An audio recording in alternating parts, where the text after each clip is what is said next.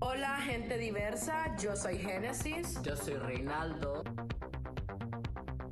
y esto es Safe Space Podcast. Ya. Jazz. Hola gente diversa, agradecemos que nos hayan escuchado en el capítulo anterior.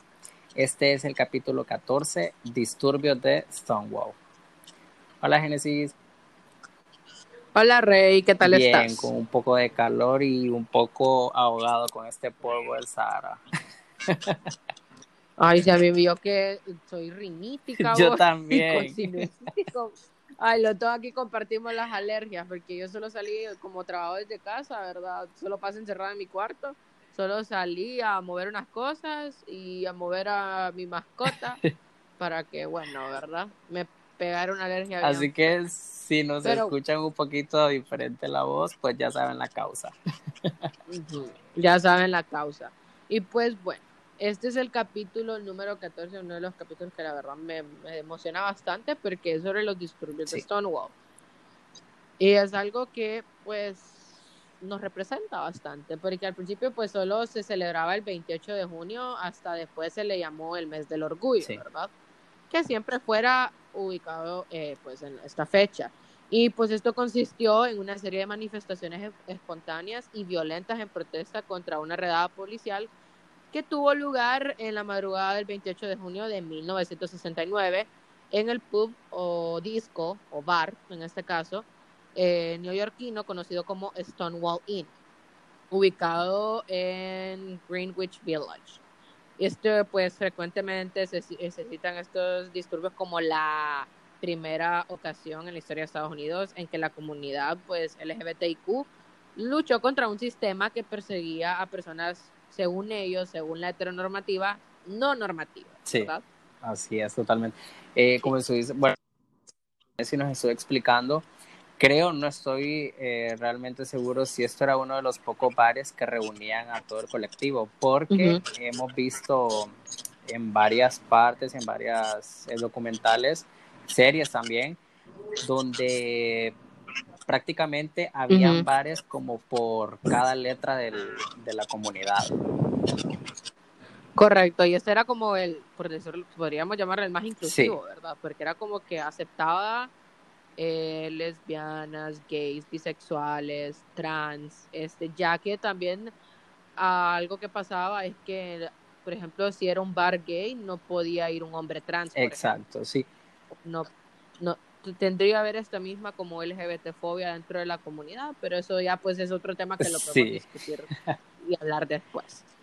Y es que algo que ha pasado también es que durante la década de, o sea, 1950 y en los 50 y en los 60, o sea, toda la comunidad se enfrentaba a muchas cosas y es como que ah, los hombres no podían aplicar a puestos a puestos de gobierno, no estudiar derecho, estudiar medicina, este, ya se fueras eh, lesbiana, gay, bisexual, trans. No podías aplicar a muchas cosas. O sea, está básicamente en esa época saliendo un poquito del racismo, ya empieza otra, otro tipo de discriminación.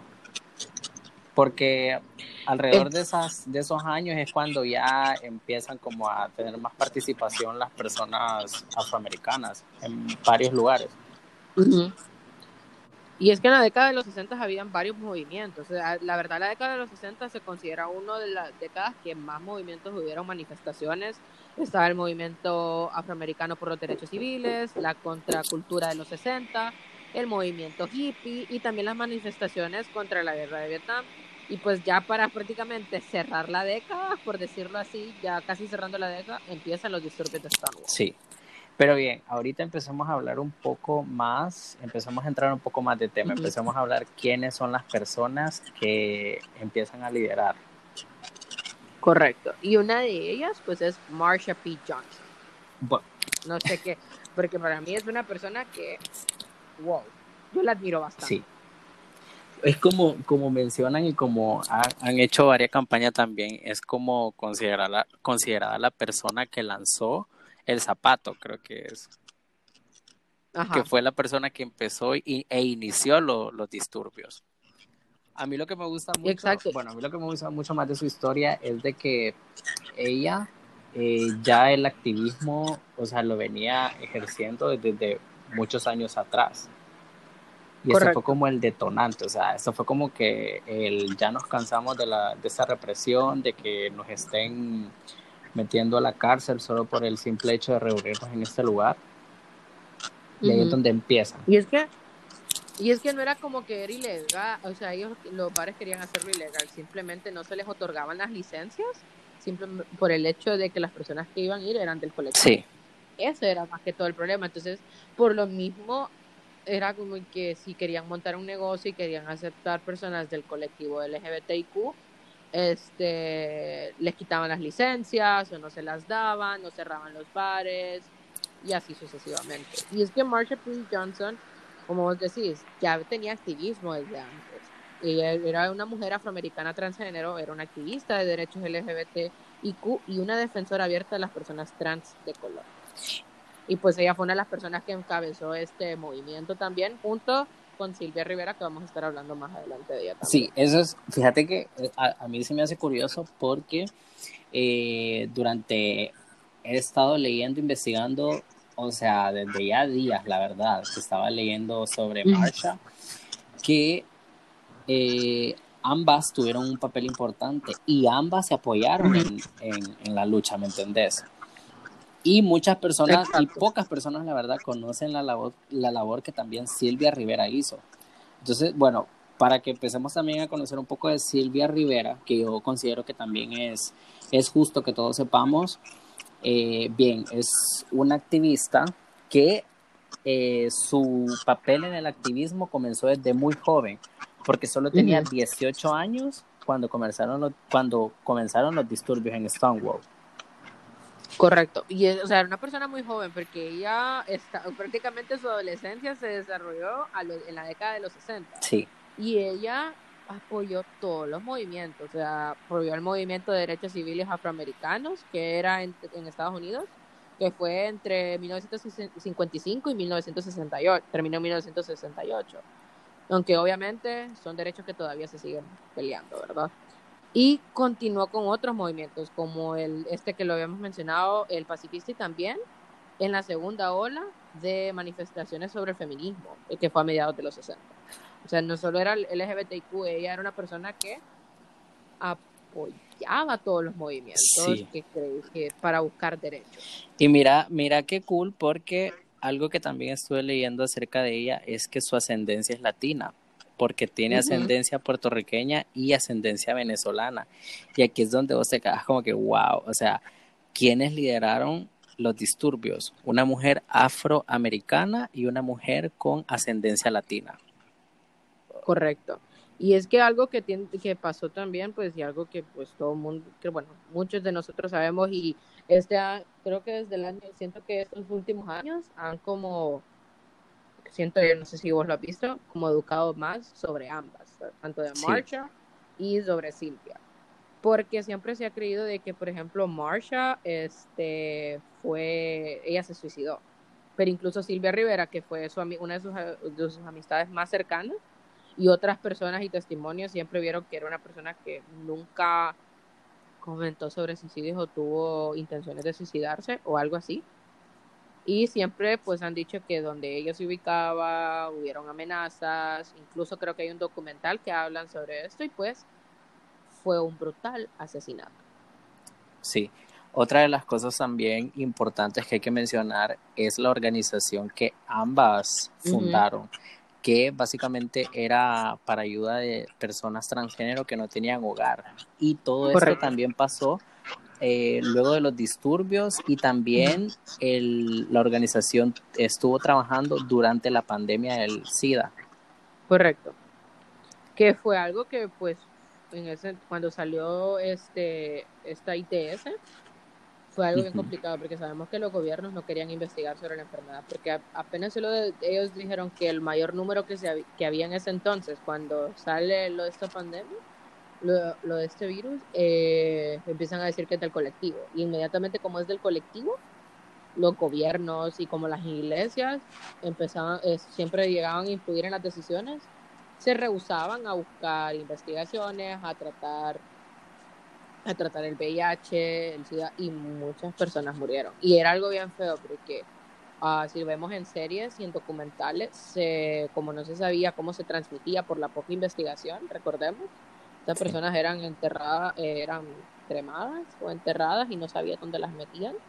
Y era algo Sí. bien feo. Entonces, Y aparte- personas lucharon por sí. estos derechos. Y aparte, o sea, imagínate, iniciar los disturbios de Stonewall, que luego de eso tuvieron un gran impacto porque empezaron a, a salir marcha los diferentes años. O sea, aparte de esto, aparte de también tener una organización que daba hogar a personas transgénero, también eran parte de Act Up, que era un, en español se dice Pórtate Mal, que era, organ- era una organización, era un grupo internacional de activismo y defensa del SIDA.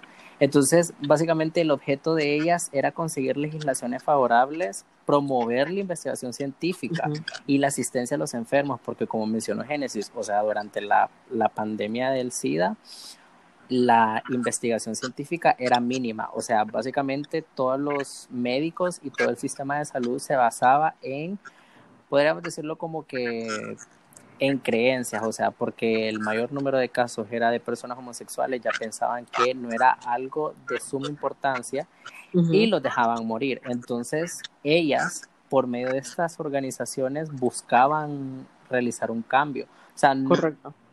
el activismo prácticamente toda su vida.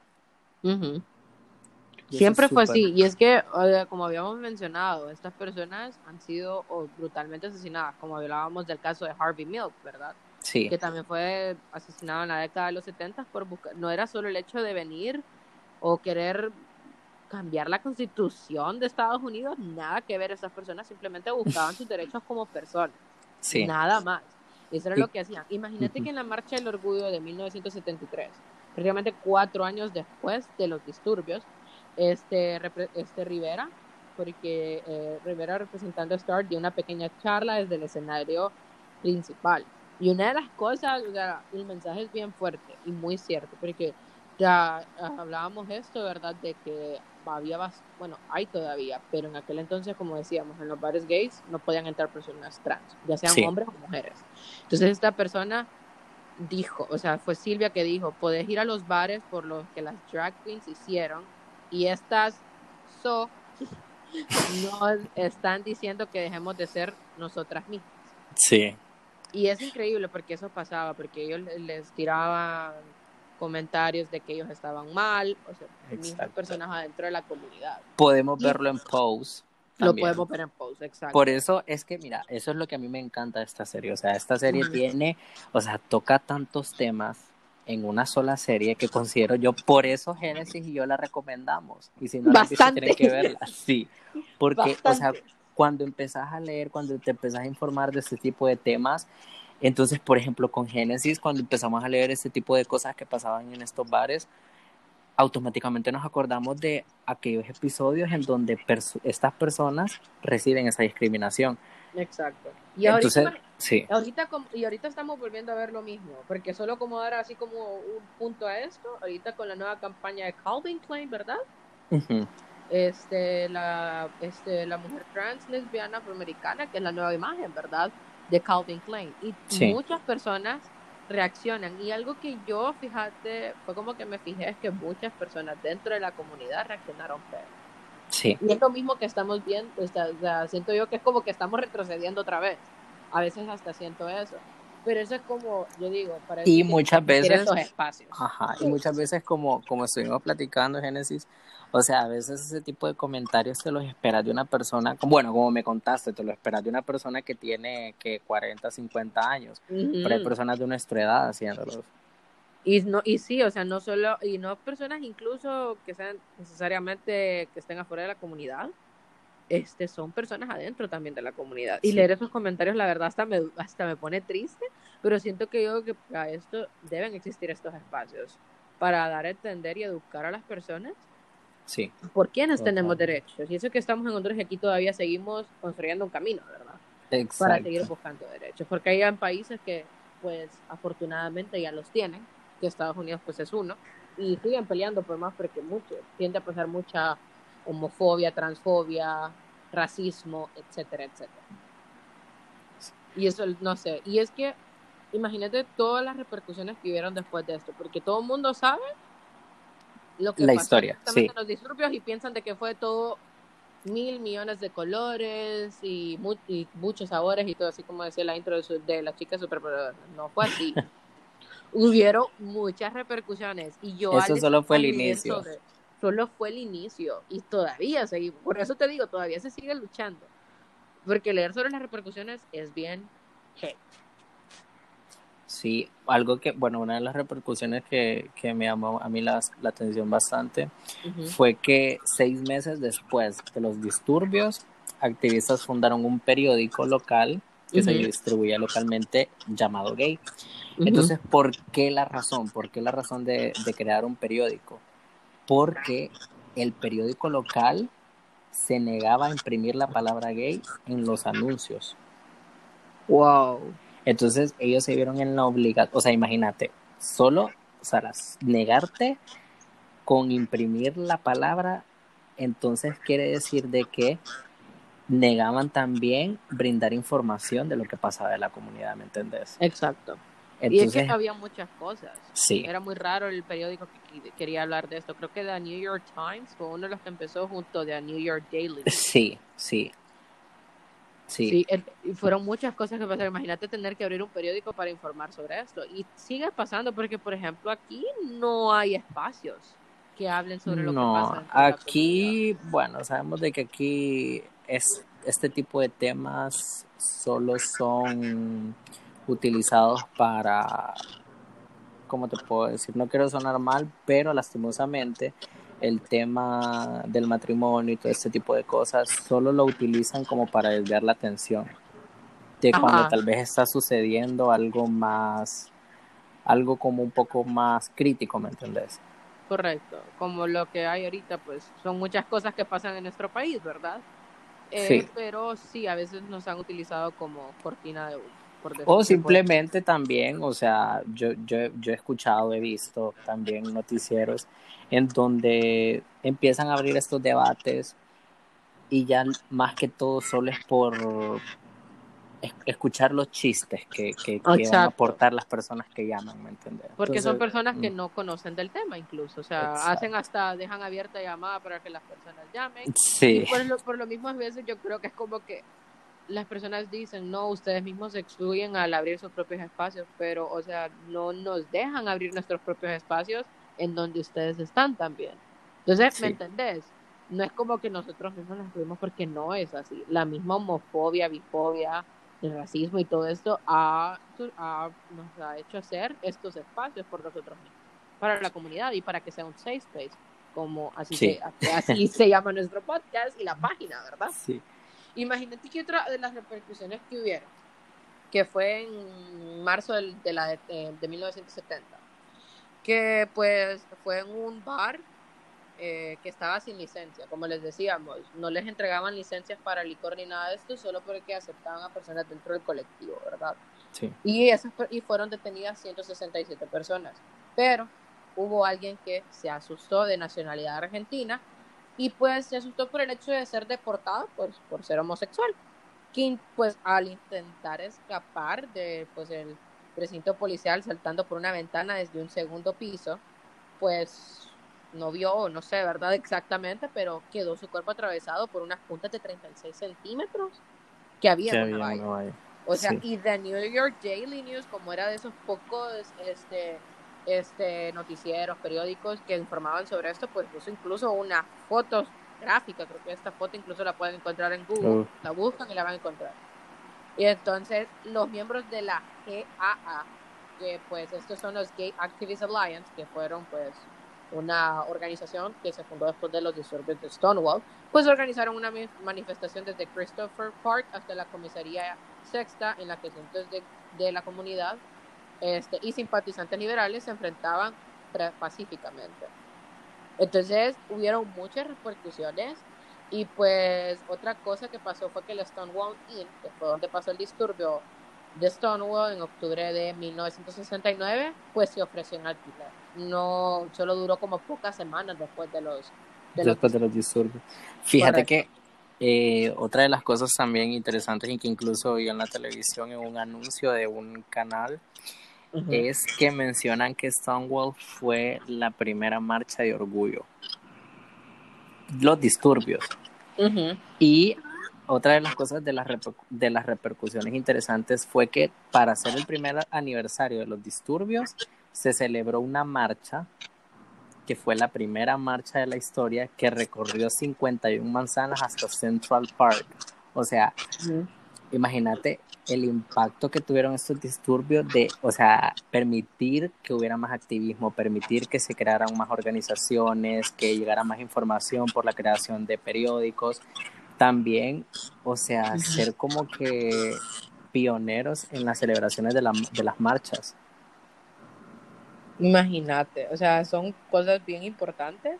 Y, y otra cosa que pasó es que al segundo año, porque en el primer año fue que se unieron otras ciudades, ¿verdad? Sí, Las más importantes. Pero lo que pasa ya en el segundo año, o sea, algo que fue increíble, eh, fue que en cada ciudad importante, ya eh, que fue en Canadá, Australia y en Europa Occidental, hubieron marchas del orgullo el 28 de junio. sí, Y poco a poco iba aumentando, se iban uniendo más países y en países que incluso todavía era- el ser gay abiertamente era ilegal, era ilegal. Sí. era completamente ilegal. Y pues todo esto pues se le debe a estas personas que comenzaron estos disturbios y quienes lideraron también los movimientos.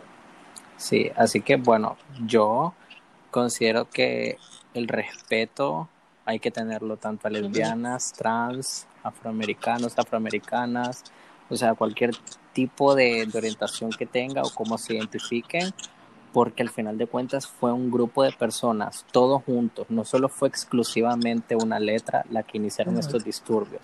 Entonces es por eso que considero que todos tenemos el mismo las, o sea, todos merecemos el mismo respeto. Correcto. LGBT rights or human rights, trans Sí, La- it's, uh, Trans Lives Matters, todo. Todos estos movimientos son muy importantes. Este, y siento yo que algo como, como siempre lo he mencionado, es re- el respeto al derecho ajeno es la paz. Que es Sí. una frase muy célebre y es muy cierta. Y pues siempre pues recuerden que nosotros, este, nosotros somos unos jóvenes que pertenecemos a la comunidad en Honduras y que nuestro objetivo pues es educar, concientizar, entretener y crear espacios seguros para convivir y expresarnos libremente. Hablaremos siempre de diversos temas, presentando diferentes perspectivas, siempre con honestidad